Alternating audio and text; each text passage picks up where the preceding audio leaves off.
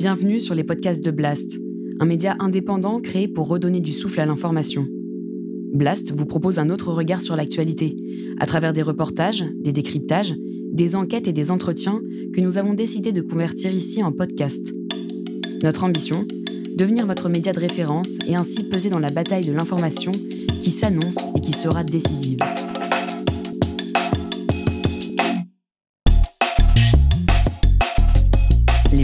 De Blast. L'économie. Avec Salomé Saké. Les femmes sont plus pauvres que les hommes. De l'argent de poche à la retraite, en passant par les impôts ou l'absence d'éducation financière, un ensemble de mécanismes œuvrent à les appauvrir et à très grande échelle. À chaque étape de leur vie, les femmes sont structurellement désavantagées et parfois sans que nous en ayons conscience collectivement. Si les femmes se sont battues pour avoir le droit de gagner leur propre argent, la lutte n'est clairement pas terminée sur ce sujet. Alors qu'est-ce qui désavantage tant les femmes exactement? Cela pourrait-il en être autrement? Comment faire en tant que femme ou en tant qu'homme pour lutter contre cette inégalité? C'est ce que nous allons voir tout de suite dans cette nouvelle émission économique pour Blast.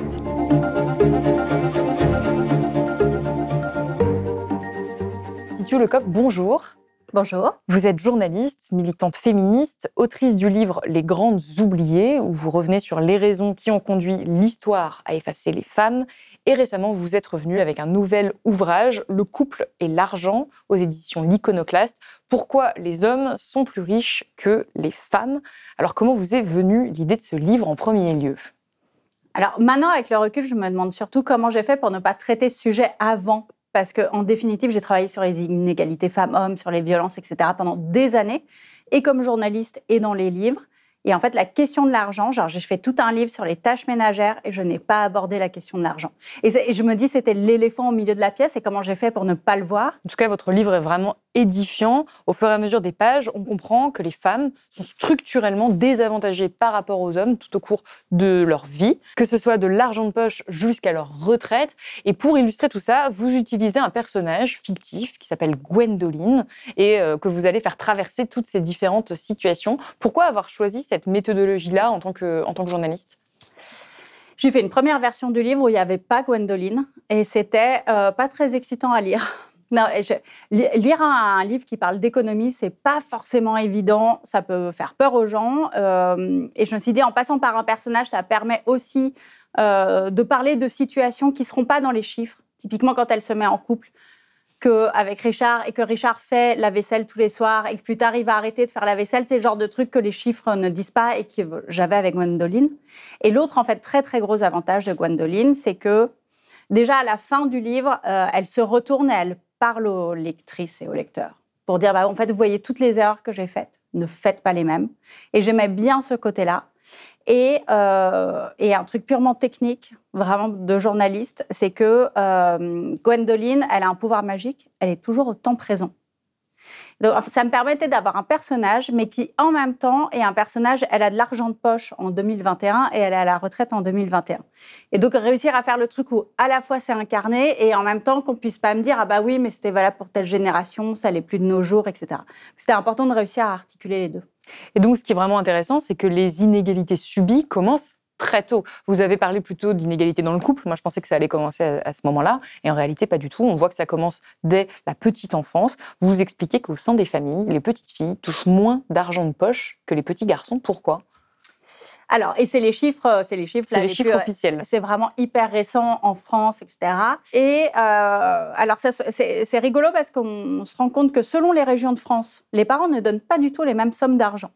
Euh, on est plus généreux dans le Sud en matière d'argent de poche. Mais en revanche, l'inégalité filles-garçons, elle se retrouve à l'échelle nationale. Et le, pourquoi, euh, a priori, il y a deux grandes explications. La première, c'est que, alors évidemment, c'est pas que les parents préfèrent leurs petits garçons, c'est que les garçons demandent plus souvent des augmentations que les filles. Déjà.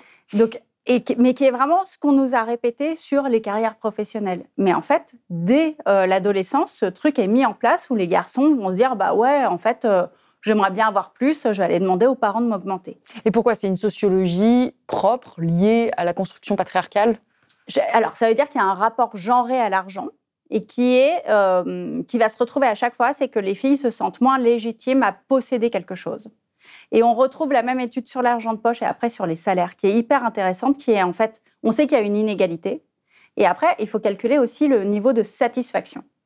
Et en fait, les petits garçons gagnent, ont plus d'argent de poche et sont moins satisfaits de ce qu'ils ont que les petites filles. Et on a la même chose dans les salaires. Les femmes se déclarent plutôt satisfaites de leur salaire, alors qu'elles gagnent moins que les hommes qui, eux, vont dire qu'ils ne gagnent pas assez. Donc le rapport à l'argent, à le côté la légitimité, j'ai le droit, je mérite l'accès à cette somme-là, et eh ben pas la même si on est une fille ou si on, est un garçon, et ça se ressent dès, dès l'enfance. Et après, il y a un autre facteur que vous décrivez, c'est que souvent on va avoir tendance à offrir des choses aux petites filles et moins aux petits garçons. Donc les garçons vont eux avoir plus de l'argent, et c'est un comportement inconscient des parents, vont avoir plus d'argent euh, qu'ils vont pouvoir dépenser à leur guise, et les petites filles vont avoir directement des cadeaux. Pourquoi? Oui, alors c'est aussi comment on construit un rapport genré à l'argent. Effectivement, ça se retrouve avec ça. C'est que les filles, donc au total, les parents ne vont pas dépenser plus pour leurs garçons que pour leurs filles. Mais pour les filles, ils vont leur demander qu'est-ce qui te ferait plaisir. Et alors, c'est les parents. Et après, euh, depuis que le livre est sorti, on m'a beaucoup dit, mais c'est même la famille élargie. Genre les grands-parents, les oncles, les tantes vont avoir ce réflexe-là. Genre à Noël, de donner un billet au petit garçon et à la petite fille de dire, je vais t'offrir mmh. quelque chose. Ce qui veut dire qu'elles sont en position de demandeuse donc elles n'ont pas accès directement à ce qu'elles veulent. Là où le garçon, il a son billet, il peut se dire je garde, j'économise, je dépense, je fais ce que je veux, je suis libre. La fille, elle est obligée de passer par quelqu'un qu'elle doit plutôt séduire, en étant mignonne, en gna, pour réussir à obtenir ce qu'elle veut. Et là, déjà, le rapport au monde, il est complètement différent. Mais qu'est-ce qui fait ces comportements-là chez les parents? Parce que vous dites évidemment que des parents n'ont pas envie de discriminer leurs enfants. Si on va interroger des parents, personne ne va vous dire qu'ils discriminent euh, leurs enfants. Ils le font inconsciemment. Pourquoi ils font ça? Ben ça, ça se retrouve. Il y a eu des études même sur la manière dont on percevait les bébés. Euh, on sait que les bébés garçons, les parents ont tendance à plus les pousser à prendre des risques, à euh, se mettre à quatre pattes, etc., mm. alors que les filles moins. Donc, ça veut dire qu'on a, ce qui est normal, on est dans une société qui est sexiste. Donc, ça veut dire que tout le monde, moi comprise, hein, euh, on a des stéréotypes en tête. Et tant qu'on ne les a pas décortiqués, on va continuer à les reproduire. Et c'est vraiment aussi pour ça que euh, euh, la cause de l'égalité entre les femmes et les hommes, elle passe. Je sais qu'en ce moment, on critique beaucoup le terme de déconstruction, mais moi, je trouve qu'il est quand même, il est bien et il dit ce qu'il faut. C'est-à-dire qu'il faut, à chaque fois, sur tous les aspects, se poser la question, se demander ah mais est-ce que là il n'y a pas un biais sexiste, etc. Et je pense que les parents, une fois que voilà ils sont au courant de cette histoire d'argent de poche, moi j'en ai plein ensuite qui m'ont dit ben ça fait que je fais attention maintenant et mm. que effectivement j'ai changé euh, les grilles tarifaires de l'argent de poche des enfants, etc. Mais tant qu'on le sait pas, on ne fait que reproduire sans s'en rendre compte des biais sexistes. Alors, dans votre livre, vous décrivez beaucoup ce qu'il se passe dans la sphère euh, intime, dans la sphère familiale, dans le couple, mais il y a aussi euh, des inégalités qui sont produites par les grandes institutions, par le système économique. Une des inégalités qu'on va retrouver dès les premières années de la vie, ou en tout cas à l'adolescence, c'est la fameuse taxe rose. C'est-à-dire que là encore, c'est une inégalité euh, subie par les, adolescentes dont elles ne se rendent même pas forcément compte et qu'elles vont subir, par exemple, dans la manière de dépenser le, fameux argent de poche, puisque à un moment, vous parlez, ça m'a beaucoup parlé des rasoirs. Et c'est vrai qu'un rasoir qui est exactement le même euh, que pour un garçon, mais qui juste qui est rose, va coûter beaucoup plus cher. Vous citez euh, tous les chiffres euh, qui le prouvent. Et les adolescentes, vous, vous l'écrivez, sont simplement ont une priorité à ce moment-là, c'est juste d'éradiquer ces poils qu'on ne puisse pas voir. Et en réalité, elles ont moins de pouvoir d'achat en réalité que, leurs homologues masculins. Comment est-ce qu'on peut combattre ça? Alors, toujours pareil, déjà, il faut s'y intéresser et se dire que c'est un sujet. Tant qu'on se dit, oh, ça va, vos histoires de bleu et de rose et de rasoir jetable, on s'en fiche. Euh, non, se dire, c'est un vrai sujet. Et, euh, en fait, sur la question, ce qui est intéressant sur cette taxe rose, c'est qu'elle a une explication économique.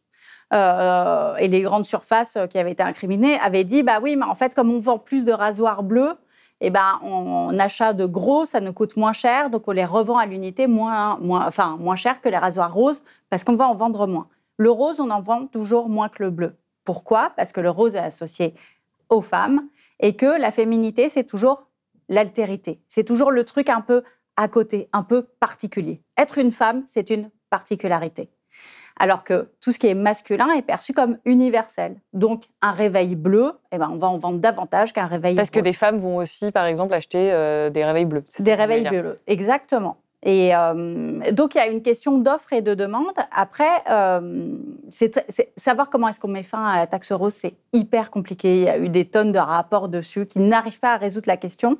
En revanche, ce qui est intéressant, c'est d'apprendre aux adolescentes, mais même aux enfants sur les jouets, parce que ça se retrouve beaucoup sur les jouets, c'est de leur montrer ça. Et en fait, là, on leur fait une vraie éducation économique. Et ça, c'est vraiment super, c'est de leur dire, bah, regardez, euh, prendre euh, une adolescente de 14 ans, l'emmener au supermarché et dire Ah bah tiens, regarde le théodorant pour homme à combien il est et celui pour femme à combien il est, et d'essayer de lui expliquer pourquoi. Et, euh, et, je pense que là, il y a quelque chose qu'on ne fait pas assez, nous, avec nos enfants, qui est de leur montrer plutôt que leur faire des grands discours, ce que j'ai beaucoup fait. Donc aller dans un magasin avec et ses leur enfants, montrer, leur dire regardez là c'est plus cher et c'est pas normal.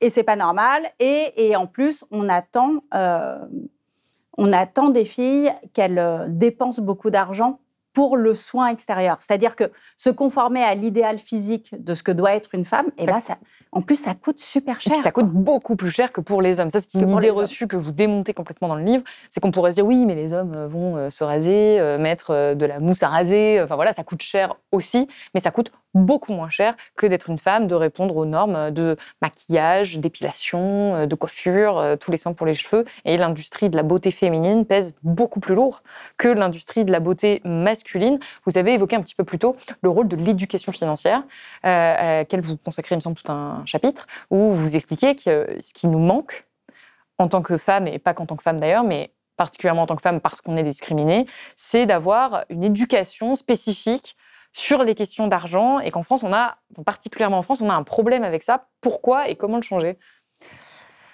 Pourquoi? Alors, c'est même depuis que le livre est sorti, je me dis en fait, voilà, dans les trucs qui vont pas, c'est vraiment l'éducation financière.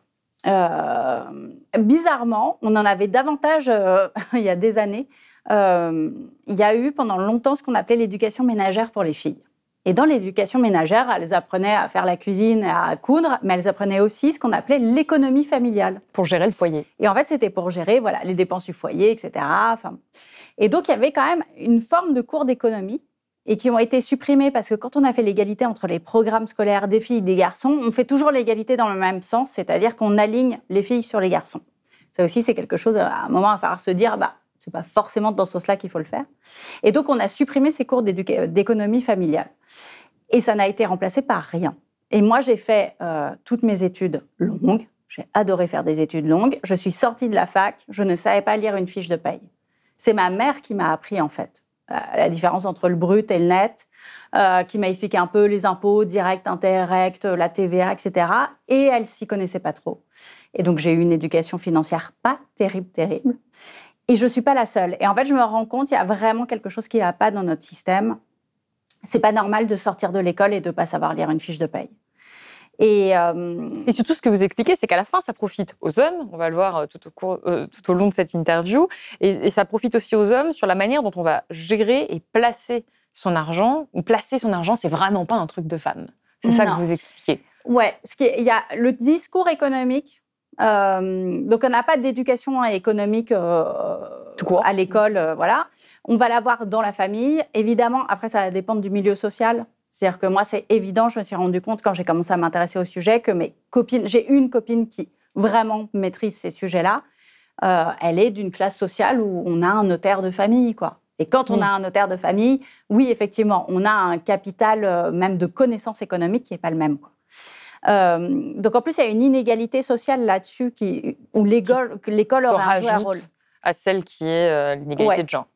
Et, euh, et donc sur l'inégalité de genre, il y a en plus le discours économique qu'on va tenir aux femmes. Alors, où ça, dans les médias, dans les séries, dans les magazines féminins pendant très longtemps, c'est un petit peu en train de changer, c'était comment apprendre à bien dépenser. Hmm. Les femmes, on leur apprenait la question de la dépense. Et ça, c'est super intéressant. Et, et, on le sait toutes, c'est euh, les reportages sur comment bien faire les soldes, repérer la veille du jour des soldes les vêtements, gna gna gna. Euh, c'est les reportages sur euh, comment faire les courses de fournitures scolaires moins chères. Ça, c'est les marronniers du journalisme, mais on les a tous les ans. Et ça, c'est vraiment adressé aux femmes. Et le discours économique qui s'adresse aux hommes, il n'est pas sur la dépense, il est plutôt sur comment faire rentrer de l'argent. Et tout ce qui est comment s'enrichir, ça va être plutôt genré au masculin. Et euh, ça va être création d'entreprise, ça va être euh, les questions de fiscalité, etc. Et donc c'est là où on se rend compte qu'on a une construction vraiment très différente du discours si on s'adresse aux femmes ou aux hommes. On n'attend pas la même chose. Et les femmes, c'est très lié, cette idée de la dépense, à l'idée de la bonne ménagère, en fait. Et c'est un stéréotype qui est toujours là. Donc après cette question de l'éducation et de l'adolescence que vous abordez dans la première partie du livre, vient le temps de l'indépendance, le moment où on apprend que les filles quittent la maison plutôt que les garçons, et c'est d'ailleurs valable dans tous les pays d'Europe. Vous expliquez que c'est un désavantage, contrairement à ce qu'on pourrait penser. On pourrait se dire, ah non, au contraire, les filles sont indépendantes plus tôt, euh, c'est une bonne chose pour elles. Vous, vous expliquez que non, au contraire, c'est un inconvénient financier. Pourquoi? L'âge de départ, donc dans tous les pays d'Europe, c'est des âges différents, mais ce qui se retrouve, donc, c'est cette différence. Les filles partent plutôt que les garçons. Et c'est là où Gwendoline était assez utile pour moi, c'était de dire, bah voilà, elle, elle est hyper fière. En plus, son grand frère, il est encore chez les parents. Elle se dit, quel gros bébé, il est vraiment trop mmh. nul. Moi, je suis libre, etc. Pourquoi elle part plus tôt? Il y a un ensemble de raisons, mais il y en a quand même une euh, principale qui va être que, en fait, elles échappent au contrôle social des parents. C'est-à-dire qu'à un moment, pour être libre, pour euh, pouvoir rentrer à l'heure qu'elles mm. veulent, voir qui elles veulent, etc., c'est plus simple pour une fille en partant de chez les parents. Mais, donc, ça fait qu'elles vont partir à un moment où elles ne sont pas encore économiquement très, très stables. Les garçons, ils vont attendre d'avoir fini leurs études, euh, d'avoir un premier emploi, voilà, de commencer à gagner assez. Et donc, ça veut dire que pendant leurs études, ils vont économiser en restant chez les parents là où les filles vont prendre un temps partiel en même temps de continuer leurs études, etc. On précise que là, quand vous dites les filles, les garçons, c'est des tendances statistiques. C'est des tendances statistiques. J'anticipe ce qui pourrait être oui, alors évidemment, euh, je connais euh, des garçons qui n'ont pas fait ça, je connais des filles qui n'ont pas fait ça. C'est important de le préciser. Ce qui est rigolo sur cet exemple de quand on part de chez les parents, c'est que c'est un truc que tout le monde a vécu qui fait vraiment partie des expériences importantes et existentielles et philosophiques et tout ce qu'on veut, et qu'en France, on ne l'aborde pas sous l'angle économique et que quand on part de chez nos parents, on ne se demande pas, en termes économiques, est-ce que ma décision est bien ou pas. En fait, c'est une question philosophique avant tout, en France. Ouais, et on, on, aborde beaucoup de sujets de nos vies personnelles, on va en parler après sur l'amour, les enfants, etc., sous cet angle-là, plutôt philo, et pas sous l'angle, en fait, OK, mais concrètement, ça coûte combien mmh. Et donc Gwendoline, elle se dit pas du tout qu'elle est en train de vivre une pénalité économique qu'elle a elle-même choisie, mais elle ne la voit même pas. Et pourtant, cette euh, pénalité est bien réelle. Vous écrivez, les filles sont prêtes à affronter une plus grande précarité, à accepter des conditions de vie plus difficiles pour ne pas être à la charge financière de leurs parents et gagner en liberté. Et puis, ça va continuer. Hein. On apprend ensuite que euh, la famille va davantage aider les garçons à se lancer dans la vie en s'assurant qu'ils ont une certaine assise économique. Et là, vous citez une étude du Times qui montrait que 41% des jeunes hommes recevaient encore de l'argent de la part de leurs parents, alors que les filles n'étaient que 31% à dépendre de leur famille pendant cette période de, transition. Et ensuite, chez les 35-44 ans, 32% des hommes sont retournés à un moment ou à un autre vivre sous le toit de leurs parents, quand les filles, elles, ne sont que 9% dans ce cas. Donc on a vraiment une inégalité euh, statistique assez claire. Pourquoi? Alors, les anthropologues diraient qu'il y a une explication euh, euh, qui date, mais quasiment du paléolithique. En fait, on était dans des, en Europe, on était dans une structure familiale, enfin clanique, qui faisait que c'était les filles quittaient le groupe pour aller intégrer une autre, un autre clan, etc. C'était elles qui se déplaçaient. C'est quelque chose qu'on retrouve dans le fait qu'une femme qui se marie, pendant longtemps, les femmes qui se mariaient changeaient de nom de famille. En fait, elles changeaient de famille, elles allaient intégrer un autre groupe.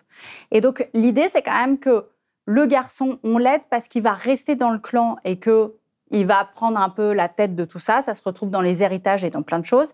Alors que les filles, eh ben, déjà, elles se sentent moins légitimes à aller demander de l'aide. Et puis, en plus, il y a l'idée de, elles vont intégrer, elles vont se mettre en couple, elles vont fonder une famille ailleurs. Donc, on va moins les aider parce qu'elles bénéficieront en fait de l'aide du garçon avec qui elles seront dans cet autre clan. Oui, donc en fait, les familles ne font pas ça consciemment, de moins aider euh, les filles que les garçons, encore une fois. Les familles ne font pas consciemment. sociétale, structurelle. Et je pense que la plupart n'en ont même pas conscience. Ne se disent pas, on a moins donné ou plus donné, etc. Souvent, c'est des choses euh, qui ressortent quand il y a un décès dans une famille et qu'on commence à faire les comptes et qu'on voit qu'il y a des griefs qui ressortent. Mais sinon, en général, on n'en parle pas et on ne voit pas du tout les choses comme ça. Il y a toujours une explication qui fait que oui, mais lui, il a choisi une école qui coûtait plus cher. Ou... Enfin, voilà. Donc tout le monde s'arrange un peu avec ça, mais quand on prend, et c'est là où c'est intéressant, c'est entre ce qu'on vit au niveau individuel dans nos vies privées, on se dit oui, mais ça c'était mon histoire familiale. Et quand on prend les statistiques nationales on se dit oh c'est marrant, qu'en fait, l'histoire familiale, c'est la même pour 70% des Français. Et c'est là où on se dit ah ouais, en fait, euh, nos vies rentrent dans des schémas économiques qui se retrouvent et voilà. Donc ce qu'on pense être une particularité, euh, souvent, est juste un fait statistique et social. en fait, encore une fois, ce qui est impressionnant, c'est que tout au long de notre vie, nous les femmes sommes désavantagées structurellement, économiquement, et ça va continuer après les études. Quand on va arriver euh, au moment de l'accès à des métiers rémunérateurs. Et là, on se rend compte, un fait qui est quand même plutôt connu, que les femmes sont moins payées que les hommes de manière très générale parce qu'elles ont accès à des emplois qui sont euh, moins qualifiés, qui sont moins rémunérateurs. Et même quand elles accèdent au même poste, elles sont globalement moins payées pour les mêmes compétences et pour le même travail. Comment est-ce que c'est encore possible et pourquoi on n'arrive pas à lutter contre ce phénomène qui est pourtant dénoncé chaque année en France? L'inégalité salariale en France, euh, je trouve que souvent, entre les femmes et les hommes, on donne des chiffres un peu dans tous les sens. Enfin, voilà, maintenant que j'ai un peu mieux compris comment fonctionnaient ces chiffres, je me dis, oh non, En gros, il faut se dire, alors en général, on dit c'est entre 16 et 18% d'inégalité. Euh, on le divise en trois tiers. Il y a un tiers qui est dû euh, à la nature de l'emploi. Les femmes sont dans des emplois qui sont moins payés. Elles sont, grosso modo, dans ce qu'on appelle maintenant les métiers du care, du soin, etc. On considère que ça ne vaut rien, donc c'est moins bien payé. Il y a un autre tiers qui est lié au temps partiel, mais qui souvent n'est pas du temps partiel choisi. C'est qu'en fait, notamment les métiers du soin, on fait des missions, on fait des heures, on arrive rarement à avoir assez d'heures pour faire un temps complet. Mais c'est un emploi précaire, instable. Voilà. Et le dernier tiers, c'est le petit je ne sais quoi. C'est le truc, oh ben on ne sait pas, euh, à poste égal, à formation égale, à tout égal, il y a encore, alors là, les derniers chiffres, c'était euh, genre 6% de différence euh, de salaire. alors, historiquement, on sait qu'il y a eu un moment un salaire féminin qui avait été mis en place par les patrons, qui se disaient oui, il n'y a pas la peine de les payer autant qu'un homme, puisqu'elles ne sont pas chefs de famille, oui, puis vous vous rappelez que pendant les guerres, euh, les différentes guerres, quand les femmes se mettent à travailler, en réalité, elles, prennent, le, même travail que les hommes, mais ça coûte moins cher aux patrons, mais ça, sont moins payées. C'est marrant parce que c'est la question que je m'étais jamais posée. Tout le monde a étudié en cours la Première Guerre mondiale, euh, les femmes qui euh, vont dans les usines faire les travaux des hommes et tout, et personne ne s'est jamais demandé, à part une historienne, mais elles étaient payées combien? Bah, Alors, c'était pas du tout payé comme les hommes, et là où les hommes étaient payés en fonction de la du poste qu'ils occupaient et de leur ancienneté, elles pas du tout elle, peu importe le poste, c'était le salaire féminin qui était calculé en fonction de, grosso modo, combien elles mangent par semaine. Euh, elles boivent pas, elles fument, bon, elles fument pas, hein, donc elles ont besoin de ça et ça leur suffira. Et puis même pas en fonction de leur productivité, ça, ça m'a interpellée. Oui. Vous dites qu'elles sont même plus productives que les hommes et pourtant elles sont moins payées. Donc elles sont moins payées à la pièce, leur, euh, leur, euh, mais parce qu'on considère que du travail féminin, ça vaut moins. C'est de moins bonne qualité que du travail masculin. Après, la question, c'est maintenant pourquoi ça perdure? Je pense que c'est aussi lié au fait que, en fait, on ne sait pas. Concrètement, euh, une femme qui travaille dans une entreprise, elle a rarement accès au salaire des autres. Donc, elle ne sait pas si elle est sous-payée ou pas. Et quand on demande aux femmes, vous pensez que vous êtes bien payée ou pas, elles ont tendance à se dire oui, moi, ça va. Elles sont plus satisfaites que les hommes. Elles sont plus satisfaites que les hommes. De la même manière que pour l'argent de poche, en fait. On est toujours sur les mêmes dynamiques. Oui, exactement. Et donc, euh, pour pallier à cette, euh, ce, petit je ne sais quoi d'inégalité salariale, en fait, il y a une mesure à prendre qui serait très concrète, c'est la transparence des salaires. En France, culturellement, on n'est pas très à l'aise avec cette idée-là. Euh, mais en fait, il va falloir que ça passe par là, parce que sinon, c'est impossible. Et quand je le dis dans le livre et je l'ai dit dans des rencontres, quand des hommes me demandent qu'est-ce qu'on peut faire concrètement pour améliorer les choses, je dis donnez votre salaire dites combien vous gagnez à vos collègues. C'est en fait, elles ont besoin de savoir, sinon elles ne peuvent pas se situer. Et alors ensuite, une fois qu'on a parlé de comment on gagne cet argent, il y a la question de comment on gère cet argent. Euh, on a tendance à l'oublier, mais les femmes n'ont eu le droit de gérer leur propre argent et de posséder leur propre argent qu'à partir de 1965. Pour les femmes mariées, ouais. Pour les femmes mariées, c'est ce que vous rappelez. Euh, pourquoi est-ce que c'est survenu aussi tard c'est-à-dire que même après, le droit de vote, c'est-à-dire que les femmes avaient le droit de voter, mais elles n'avaient pas le droit de gérer leur propre argent quand elles étaient mariées. Oui, et elles ont, et même encore plus tard, donc on a le droit de vote. En 65, euh, les femmes mariées obtiennent leur indépendance économique et elles ont, il y a encore un droit qu'on n'a pas, c'est le droit d'entrer dans la bourse de Paris. Ça, c'est 67. Mais ça veut dire qu'on a eu le droit de vote bien avant d'avoir le droit d'aller boursicoter. Ça dit quand même quelque chose sur euh, le dernier bastion, effectivement, du pouvoir masculin, qui reste vraiment le pouvoir économique. Euh, et je, je, pense que c'est vraiment juste lié à cette idée de, euh, de ces, Les femmes ne peuvent pas gérer cet argent, quoi. Elles ne... Oui, elles doivent être, elles sont sous tutelle, quoi. Et ça a été un combat des féministes du moment où, en gros, c'est Napoléon qui avait fait ce code Napoléon qui faisait qu'elles étaient privées, une fois qu'elles étaient mariées, de toute indépendance économique. Et c'est un long combat des féministes pour réussir à obtenir. Alors, par exemple, en 1907, les femmes mariées peuvent euh, toucher elles-mêmes leur salaire. Sinon, il était reversé au mari. Euh, et, donc, de génération en génération, elles ont réussi à mettre à bas le code Napoléon. Ça a été quand même très, très long.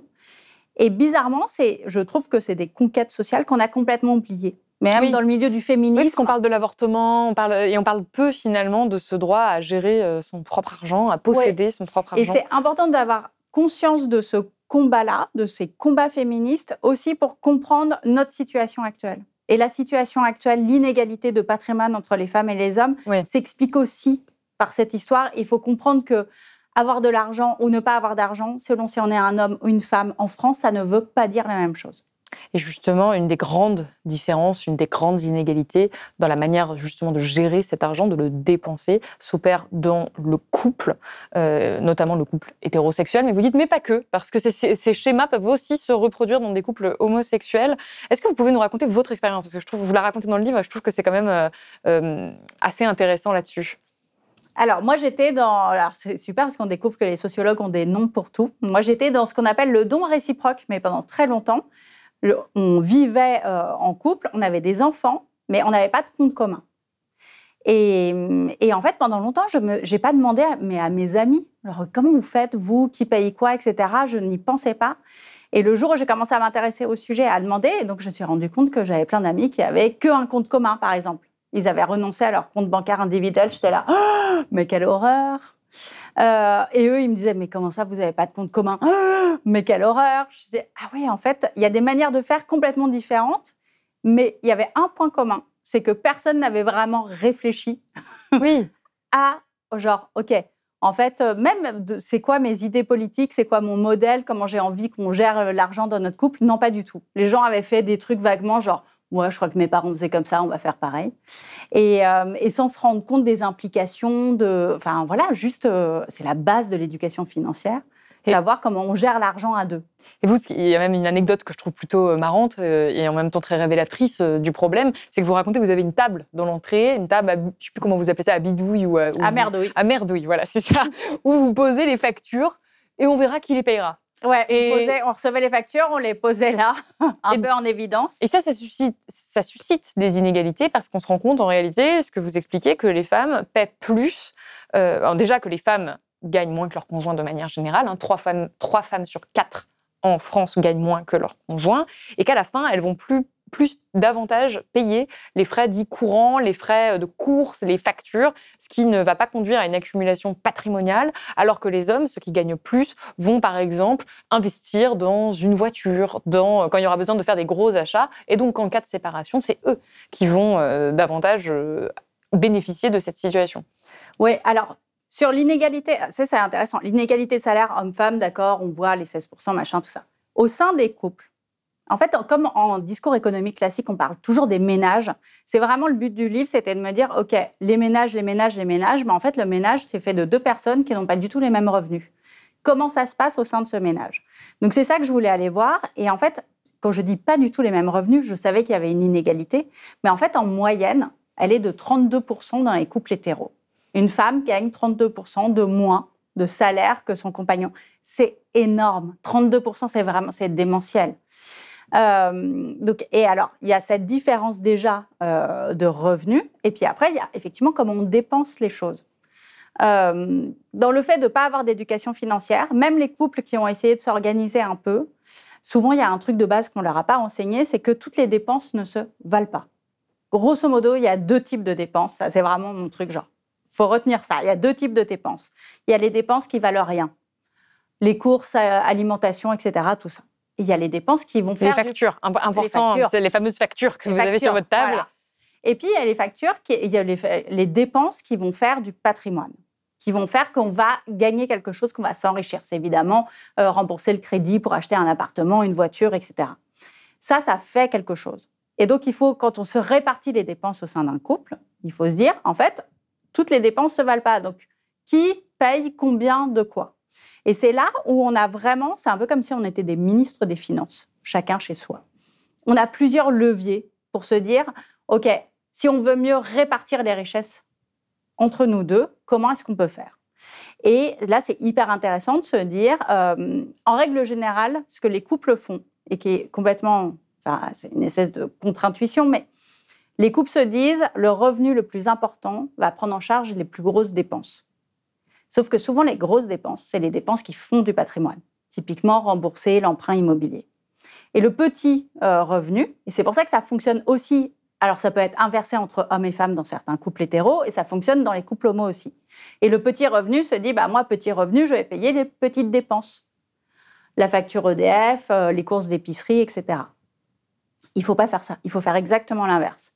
Il faut se dire, euh, bah, le compte commun qui sert à payer l'alimentation, je mettais tant dessus, mais en fait, j'ai pas beaucoup d'argent. J'ai besoin de me faire du patrimoine parce que voilà, je suis un peu fragile économiquement.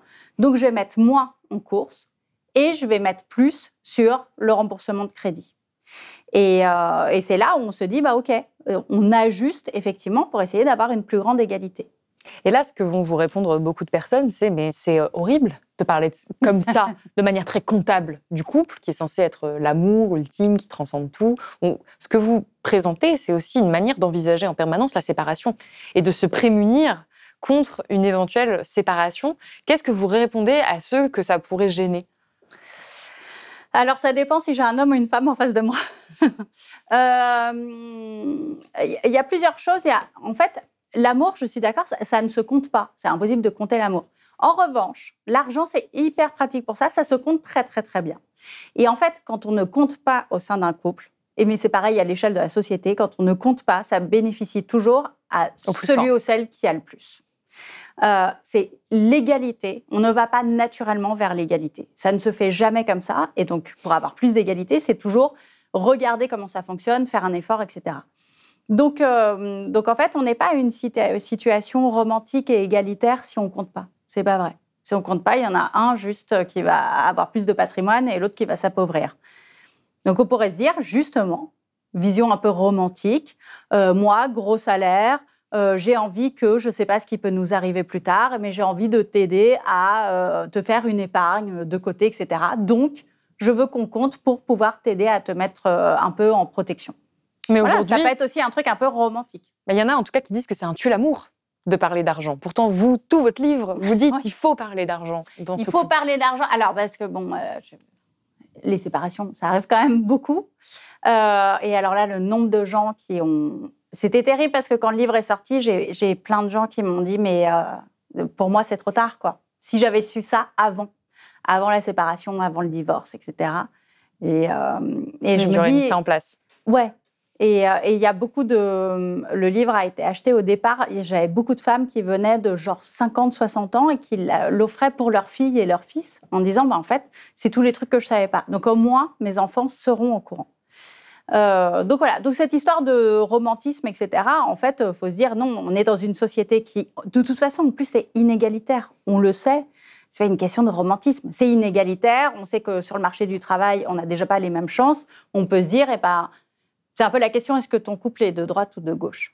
Ah bon? Mais oui, en fait, on en revient un peu à ça. On peut se dire, eh ben, nous, oui, on est très amoureux. Est-ce que notre couple, on a envie qu'il soit plutôt de droite ou de gauche? C'est-à-dire plutôt égalitaire ou pas? Ou pas Est-ce qu'on est sur l'égalité ou l'équité? Est-ce qu'on veut tout partager à 50-50 ou faire en fonction des revenus de chacun? Oui, parce que, à titre personnel, en tant que féministe, je me dis, bon, même si je gagne moins que mon potentiel conjoint, je suis euh, plutôt fière de payer bien la moitié de tout parce qu'on a gagné notre indépendance et que c'est important de dépenser de la même façon. Et vous, ce que vous expliquez, c'est qu'en termes d'équité, justement, euh, c'est plus important de calculer ça en fonction des revenus. Et donc, peut-être que c'est aussi féministe de moins payer que l'homme dans certains cas, enfin dans les cas en fait où l'homme gagne plus, c'est-à-dire les trois quarts des cas. Oui, bah alors c'est se dire en fait c'est l'impôt sur le revenu fonctionne de cette manière-là, donc euh, on peut se dire bah on fait pareil. Euh, c'est là où il y a un truc hyper piégeux, c'est que hum, et moi ma mère m'avait élevé dans ce truc féministe effectivement euh, indépendance économique, donc tu payes tout à 50-50. Mais en fait on n'est pas dans une situation et une société égalitaire quoi. Euh, donc, on va se tourner vers des métiers qui sont moins bien payés. Même à, salaire égal, on a, enfin, à compétence égale, on est moins bien payé. on a plus de dépenses à cause de euh, l'industrie de la beauté, de la taxe rose, tout ce qu'on a évoqué. Voilà, il y a tout ça. Et en plus, euh, il y a une répartition qui se fait souvent. Alors ça, c'est lié à l'arrivée des enfants. Alors là, on, arrive. Je, me permets Gwendoline de va avoir des enfants. Gwendoline a des enfants. Toutes les inégalités déjà dont on vient de parler sont déjà très présentes. De manière générale, dans le couple sans enfants, il y a une inégalité de 7%, hein, quel que soit l'âge du couple, c'est-à-dire dans la manière de faire face euh, aux questions financières. Et cette inégalité passe à 23% après la naissance du premier enfant, ce qui est un bond incroyable. Pourquoi? Alors, euh, pour euh, plein de raisons différentes, mais bah, alors, on sait qu'avoir un enfant professionnellement, déjà, c'est une pénalité pour les femmes. Voilà, elles, elles vont euh, perdre en salaire. bah, évidemment, on revient de congé mat, c'est pas à ce moment-là qu'on a une promotion. C'est pas, on va pas penser à Gwendoline qui vient d'avoir son premier enfant pour prendre la tête de telle mission, etc. Alors que ce n'est pas le cas pour les hommes. Que, que pour les hommes, non seulement ce n'est pas le cas, mais c'est l'inverse c'est un bonus d'avoir un enfant. Les hommes connaissent une promotion professionnelle après la naissance de leur enfant.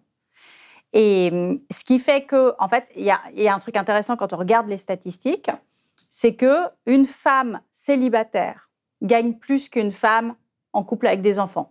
On peut se dire oui, d'accord, je vois à peu près pourquoi, ça s'explique. Un homme célibataire gagne moins qu'un homme en couple avec des enfants. Donc ça veut dire que il y a une organisation au sein du couple qui fait que ça enrichit les hommes, en mm. tout cas ça les aide professionnellement. Et ça pénalise les femmes. Et ça, vraiment, c'est pas un truc que j'invente. Il y a plein de sociologues et d'économistes qui ont travaillé là-dessus et, reviennent, ça fait des années, sur ce constat. OK, le fonctionnement actuel dans notre société du couple enrichit les hommes et appauvrit les femmes. Ça, c'est la première raison quand on a un enfant. Et ah bah, en fait, quand on a un enfant, donc il y a déjà le monde du travail ne euh, perçoit pas les choses de la même manière. Et ensuite, il y a aussi que euh, très vite, en fait, le système égalitaire, faire à 50-50, c'est ce qu'il y a de moins efficace. Et donc, ce qu'il y a de plus efficace, on le sait dans le monde ouvrier, on le sait dans les familles, c'est la spécialisation. Et donc, très vite, quand il y a des enfants, on va avoir au sein du couple une spécialisation. Un des deux va être plutôt euh, famille, euh, gérer la maison, etc. Et l'autre plutôt sur son travail et sa carrière professionnelle. C'est rarement dit de manière aussi évidente. On l'a vu vraiment, on se l'est pris en pleine face au moment du confinement. Là, c'était évident. Il y, a eu plein de familles où ça a été assez violent, notamment pour des femmes qui se disaient Moi, ça, c'est bon, je travaille, je suis. Ah ouais, mais en fait. Euh, Elle les deux. Là, c'est, bah, il fallait faire l'école à la maison. Donc, il y en avait un des deux qui faisait l'école à la maison et l'autre qui faisait une réunion en Zoom. Et on a très bien vu qui s'occupait de quoi. Euh, donc ça, je pense qu'il y a eu une prise de conscience à ce moment-là qui s'est faite. Donc il y a cette spécialisation. Et ce qu'il faut comprendre, c'est que euh, euh alors Gwendoline est avec Richard, si Richard fait sa carrière, Richard, il peut se dire, ouais, mais je gagne plus, mais je travaille plus, c'est normal que j'ai plus d'argent. En fait, s'il peut travailler autant, c'est parce que Gwendoline, elle gère tout le reste. Et en fait, il y a quand même une idée de, euh, c'est pas genre, elle s'est pas mise à temps partiel euh, pour euh, faire un atelier pâte à modeler le mercredi avec ses enfants. Non. En fait, elle fait le ménage, elle s'occupe des courses, et puis elle a aussi, elle anime la vie de famille. Oui, puisque vous expliquez, parce que vous avez toute une partie sur les tâches ménagères dans un livre sur le couple et l'argent, donc on pourrait se dire, mais tâches ménagères, qu'est-ce que ça vient faire là-dedans? Ça n'est pas forcément lié à l'argent. Et vous démontrez que si, et précisément pour ce que vous, venez d'expliquer, c'est-à-dire que pendant que euh, Gwendoline fait ses tâches ménagères, elle ne gagne pas d'argent et elle effectue un travail. La preuve que c'est un travail, c'est que quand les femmes ne sont pas là pour l'effectuer, on rémunère des personnes, souvent des femmes, pour faire ce ménage. C'est bien que c'est donc un travail qui peut être rémunéré, mais qui ne l'est pas euh, dans les familles. Et à la fin, elles n'ont pas, d'ailleurs, on en parlera plus tard, mais elles n'ont pas la retraite euh, qui vont avec, elles n'ont pas le salaire qui va avec. Et vous expliquez que ça, c'est lié au fait que les femmes à la maison, on perçoit leur attitude plus qu'un don comme un dû. Quelles sont les répercussions à la fin sur la vie des femmes de cette spécialisation dans les tâches ménagères? Alors, c'est évidemment sur leur carrière professionnelle. Alors, quand on passe à temps partiel, c'est évident. Bah, on est perçu comme démobilisé un peu au travail. On a une perte de salaire, on a une perte de cotisation euh, par la suite pour la retraite, etc. Euh, donc, il y a un effet assez immédiat sur leurs revenus. Et en plus, Euh, il y a quelque chose d'assez piégeux parce que, en fait, on est dans un, dans un système du monde du travail où une femme qui passe à temps partiel, quand elle va vouloir, parce que les enfants, en fait, ils grandissent. C'est une excellente nouvelle, c'est génial. ils grandissent. Et donc, c'est difficile les premières années, souvent, les femmes sont débordées. Et puis, à un moment, ils, voilà, c'est bon, on peut retrouver sa carrière, etc. Et souvent, à ce moment-là, elles se rendent compte que elles vont le payer toute leur vie. En fait, le coût d'avoir un enfant sur sa carrière, il va se répercuter pendant très longtemps. Et le bonus pour un homme, il va continuer pendant très longtemps. Donc on le voit, euh, ces inégalités sont structurelles, elles s'opèrent au sein du couple. Je l'ai dit plus tôt, elles peuvent aussi venir des institutions. Vous expliquez qu'une des grandes inégalités économiques vient de l'impôt, et notamment de la mise en place du prélèvement à la source, qui pour vous est un désastre en termes euh, d'équité, justement, dans les couples. Pourquoi? Alors, attention, c'est là où les gens vont partir. Ils vont dire Ah, ben en fait, je vais aller aux toilettes pendant qu'elles expliquent les impôts. Alors, sur les impôts. Et pourtant, c'est hyper important. Mais c'est hyper important. C'est pour ça que vraiment, il faut l'aborder. Mais oui, oui, oui. Et euh, donc, sur les impôts, prélèvement à la source, maintenant, en plus, ça a complètement invisibilisé les choses. Euh, grosso modo, en fait, on avait le choix, euh, quand les, on fait une déclaration commune, quand on est deux sur la déclaration d'impôt, on avait le choix entre deux taux, personnalisé ou individualisé déjà la différence entre les deux termes. Mais ils ont fait exprès pour que les gens vraiment ne comprennent rien. personnalisé ou individualisé, j'ai l'impression que c'est la même chose. Alors pas du tout. Le taux personnalisé, c'était en fait le même taux pour, c'est le même taux pour les deux. Euh, par exemple, euh, la moyenne d'imposition du couple, c'est 12%. On prend 12 à l'un, 12 à l'autre. Parce qu'on cumule les deux revenus. On cumule les deux.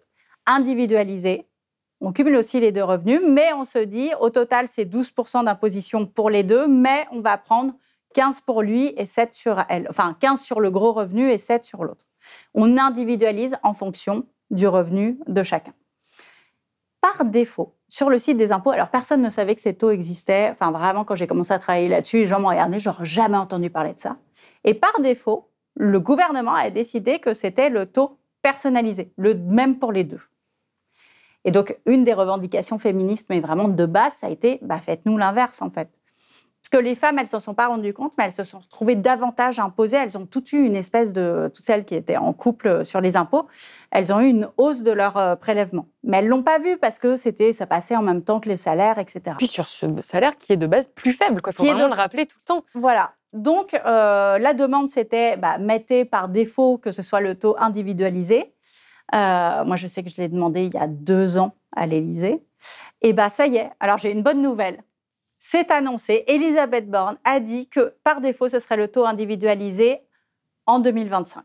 Ah oui, donc on n'allons pas... trop vite quand même. On n'y est pas encore, effectivement. Mais alors, vous expliquez que le prélèvement à la source, ça fait des dégâts, parce qu'en plus, même pour les couples qui voudraient un petit peu rééquilibrer ça, ils voient même pas en fait exactement de combien ils ont ah été prélevés, euh, quelle somme ça représente, comment ils peuvent rééquilibrer ça dans un couple où déjà, la plupart du temps, on ne parle pas d'argent, on ne parle pas de rééquilibrage des comptes, et donc ça rend ça encore plus compliqué. Et donc tout ce qu'on vient de détailler jusqu'à présent euh, nous amène à ce chiffre et que je trouve assez édifiant, c'est-à-dire que les inégalités se creusent on pourrait penser, en tout cas c'est ce que je pensais, c'est qu'au fur et à mesure des années, ça va de mieux en mieux et que les inégalités femmes-hommes se résorbent. Et vous, vous nous expliquez qu'entre 1998 et 2015, l'inégalité de patrimoine entre les femmes et les hommes en France est passée de 9 à 16% Comment est-ce que c'est possible? Parce qu'on comprend tout ce que vous venez de décrire qui nous amène à des inégalités, mais on a l'impression que ça va quand même pas dans ce sens-là, enfin que ça se résorbe petit à petit, notamment avec l'écriture de votre livre, de toutes les voix, non mais qui se qui s'élèvent justement pour parler de ça. Pourquoi on a ce chiffre absolument fou de 9 à 16 Pourquoi est-ce que ça double? Ça, c'est toujours cette idée de. En fait, j'avais eu la même chose quand j'avais travaillé sur les femmes et l'histoire, c'est que l'égalité, c'est pas une pente naturelle. Il n'y a pas un sens de l'histoire. On ne va pas naturellement vers plus d'égalité. Et donc, en fait, tant qu'on ne s'occupe pas d'un sujet, non, c'est pas que ça stagne, c'est que ça s'aggrave. Et donc, typiquement, l'inégalité de patrimoine. On a travaillé sur les inégalités salariales entre les femmes et les hommes en France. Et ça, le salaire, ça va plutôt en s'améliorant. Bon, mais l'inégalité de patrimoine, c'est-à-dire de ce qu'on possède, ça, on n'a pas du tout travaillé là-dessus. Ça a été un angle mort. Et donc, cet angle mort fait que les politiques que l'État a mis en place ont aggravé les choses. Ça, c'est le côté euh, macro. Et je trouve ça hyper intéressant de se dire, OK, qu'est-ce qu'on pourrait demander à un gouvernement de gauche en matière de, ça serait quoi, un impôt féministe, par exemple? Et qu'est-ce qu'on pourrait demander à un gouvernement Eh bien, alors, par exemple, ça, euh, très simplement, ce qui est demandé, c'est la déconjugalisation de l'impôt. Oui, c'est-à-dire que les femmes payent les impôts qu'elles doivent, elles. Que chaque individu paye ses impôts. Euh, alors, c'est déconjugaliser et les impôts et les prestations sociales qu'on arrête de regarder euh, combien gagne euh, l'homme pour donner une aide sociale à une femme, etc. Il y a plein de pays où ça n'est pas conjugalisé, donc c'est possible hein, d'enlever ça. Et je crois que l'Espagne s'était conjugalisé et qu'ils sont revenus en arrière. Donc déconjugaliser l'impôt et du coup on libère de l'argent, on se dit on le répartit d'une autre manière. Emmanuel Macron, donc ça c'était une des demandes voilà, féministe. Euh, et sur la dernière campagne présidentielle, Emmanuel Macron a fait un truc sur les impôts, mais c'était fou parce qu'il a fait l'inverse de ce qui était demandé par les féministes. Après, maintenant, on a l'habitude, mais il a. Donc, en gros, on lui disait l'État social, l'État français, l'État social, il s'est construit après la Deuxième Guerre mondiale, il s'est construit sur l'idée vraiment de, du conjugalisme. La base de la société, c'est le couple. Le couple, c'est hyper important. Et donc, cette idée de couple, c'était dans les années 50 que euh, ce qui appartient à l'un appartient à l'autre. Que si on fait une mesure en faveur du mari, bah, ça bénéficiera à la femme. Il se trouve que ça n'est pas le cas, et de moins en moins le cas, parce que les gens, euh, les sociologues appellent ça l'individualisation du patrimoine, ont tendance à faire de plus en plus euh, argent différent. Enfin, déjà, on se marie moins, et puis on garde chacun de côté son argent l'État n'a pas du tout compris que les gens fonctionnaient comme ça. Donc, il y a un hiatus entre la manière dont les couples fonctionnent pour de vrai et euh, le fonctionnement fiscal et social de l'État. Euh, et donc, pour en revenir à Emmanuel Macron, euh, donc on lui dit il faut déconjugaliser. Et lui, il a dit Ah, je vous ai bien compris. Donc, je vais conjugaliser pour tous les couples. Et donc, il a promis, c'est une promesse de campagne, que les couples qui n'étaient ni mariés ni paxés auraient le droit de faire une déclaration d'impôt commune, de conjugaliser leurs impôts. Mais non, on t'a demandé de déconjugaliser pour les couples mariés et paxés. Donc voilà.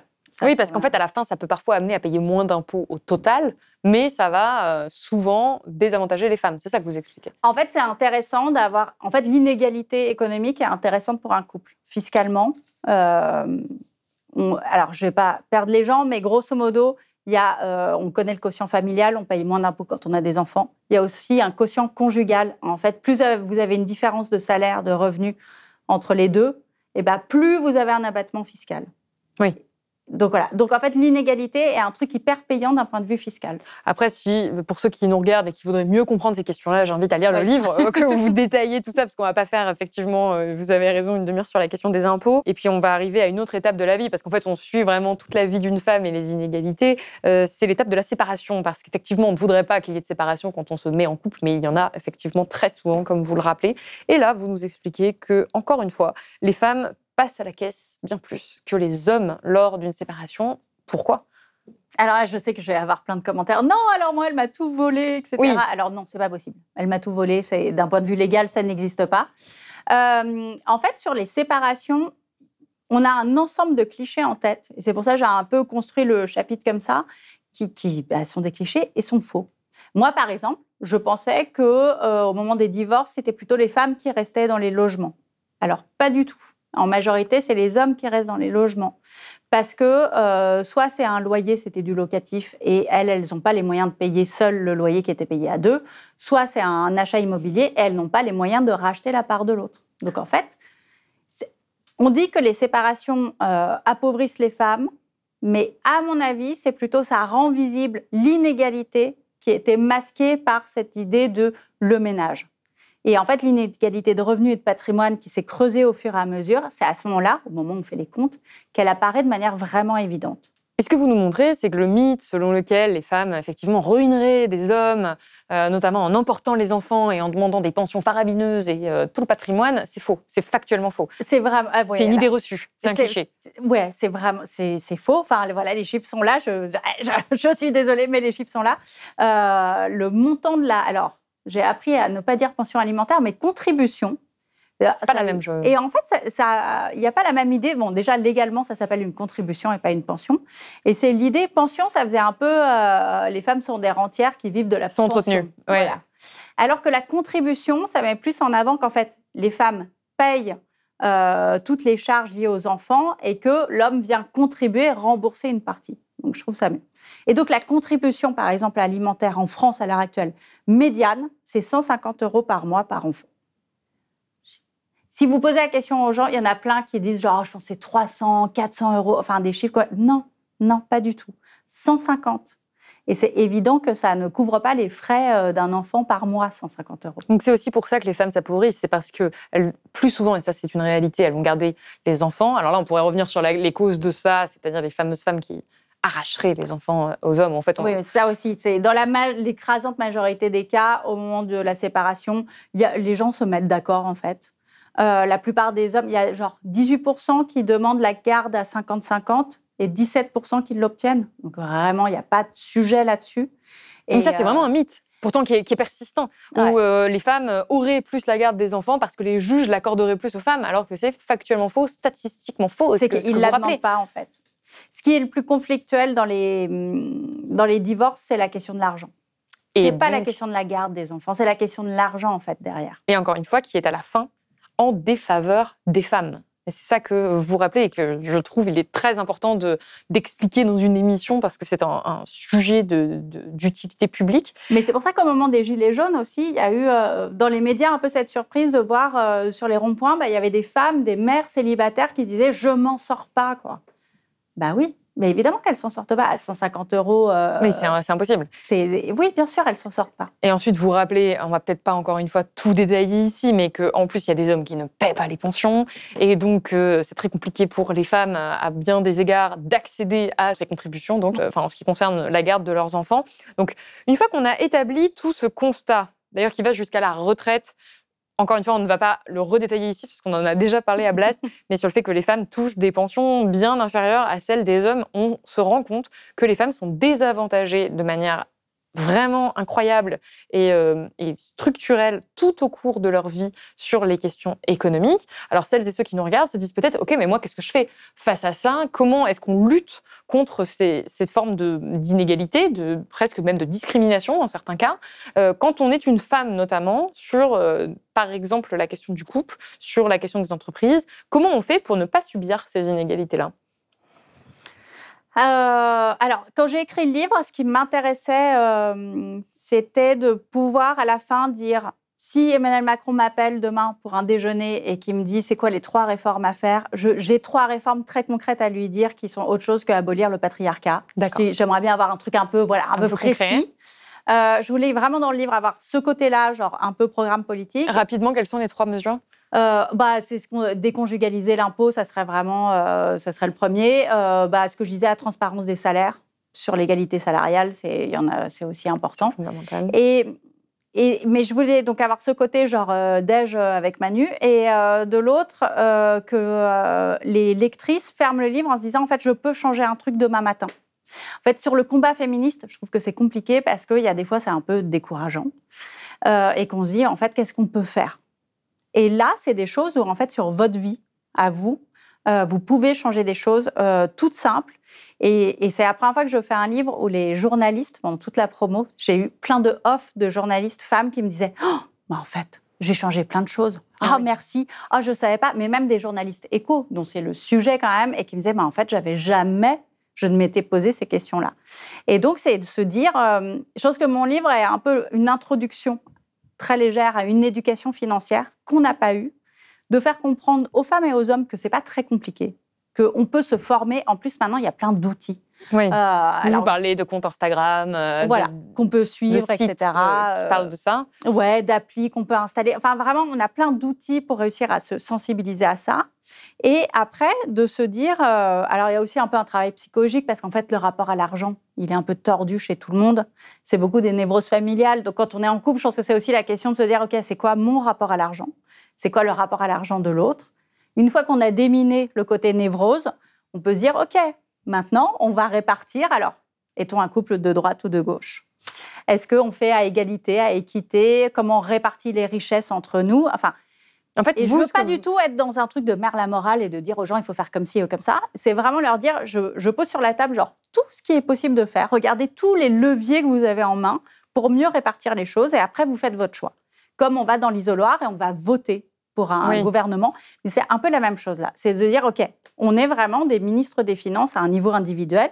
Et donc, comment est-ce qu'on répartit les choses? Bah, Si je retiens, moi, en tout cas, les points, les conseils principaux que je pourrais retenir, c'est premièrement de s'éduquer financièrement. Quand, quand, quand ce n'est pas le cas, et ce n'est pas le cas pour la plupart des femmes, c'est de se dire, bon, je vais essayer d'aller m'informer concrètement sur comment je peux euh, aussi gagner de l'argent, sur euh, comment je peux m'en sortir dans mon entreprise, euh, sur quel est mon rapport à l'argent. Ensuite, c'est d'imposer la question de l'argent dans le couple si, elle n'est pas déjà euh, posée, c'est-à-dire de vraiment poser les questions qui fâchent.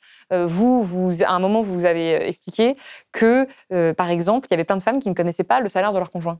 Et que les hommes, parfois, avaient tendance à minimiser leur salaire. Et donc que les femmes ne savaient même pas à quel point leur conjoint pourrait payer plus, mais que lui-même, lui, ne préfère pas trop le dire. Donc en fait, ça peut être une question de se dire, mais j'aimerais bien avoir tes fiches de paie. J'aimerais bien savoir. Et alors, même sans le salaire, je pense qu'il y a beaucoup de couples où les deux ne savent pas. Alors, parfois, il y a des fois, on sait quel est le salaire. Grosso modo, on ne sait jamais précisément. Mais combien on a de côté Combien on a d'épargne? Eh bien, en fait, je pense que la majorité des couples ne savent pas combien l'autre a d'épargne. Et ça marche dans les deux sens. Hein. La gêne, elle est côté homme et côté femme. C'est fou, dans euh, une sphère aussi intime, qu'un sujet comme ça ne soit pas euh, important. Et c'est vrai que je réfléchissais à mes proches, euh, à, à ma vie personnelle. Effectivement, cette question-là, est, très rarement euh, abordée. Ensuite, il y a évidemment bah, la question euh, de, l'entreprise, c'est-à-dire comment on fait dans une entreprise pour euh, imposer ces sujets-là. Et là, on arrive à, pour moi, la deuxième partie, qui est que c'est pas que aux femmes de faire ce travail-là, et donc que les hommes qui nous regardent peuvent aussi, à leur échelle, œuvrer pour plus d'égalité, encore une fois en prenant déjà conscience du problème, ensuite en essayant eux aussi d'imposer ces questions-là dans le couple, de discuter euh, de ces, de ces problématiques. Et dans le monde du travail, à un moment, vous avez tout un petit mode d'emploi que je trouve intéressant et que j'aimerais bien euh, euh, lire ici sur comment des chefs d'entreprise pourraient éviter ces, ces questions d'inégalité salariale, comment ils pourraient œuvrer, œuvrer, eux, pour plus d'égalité, notamment pour aider les mères célibataires. Et alors là, vous vous appuyez sur le travail de Pauline Rochard, qui est spécialiste des évolutions du monde du travail et qui a donc imaginé quelques pistes concrètes qui pourraient notamment aider les mères solo et en fait permettre juste plus d'égalité dans les entreprises, avec quelques points que je vais lire ici. Veiller à ce que la charge de travail globale soit conciliable avec une vie de famille, permettre le télétravail si les gens le souhaitent, interdire les réunions après 17h30, prévoir un délai de prévenance suffisamment long avant tout déplacement au séminaire, doubler le nombre annuel de jours enfants malades, garantir un accès prioritaire aux mères dans les crèches d'entreprise, allouer un budget garde d'enfants sous forme de chèque babysitter. Là, on est juste sur le cas des mères célibataires, mais en fait, il y a plein de choses qui pourraient être mises en place pour euh, œuvrer pour plus d'égalité. Oui, et ce qui est super, c'est alors euh, il y a aussi Laetitia Vito qui a travaillé sur ce sujet, qui s'était dit en fait, si vous voulez faire une bonne politique de ressources humaines dans une entreprise, euh, partez du principe que la mère célibataire, ce qui est bon, ce qui fonctionne pour elle, ça fonctionnera pour tout le monde. Et donc, ça devrait être un peu euh, l'étalon pour tout mesurer. Dès que vous prenez une mesure sur les horaires, sur n'importe quoi, dites est-ce que ça marche pour une mère célibataire? Euh, et, donc, si ça marche pour elle, ça ira pour tout le monde. Et je trouve ça très intéressant. Il y a la même chose sur l'espace public, sur plein de choses.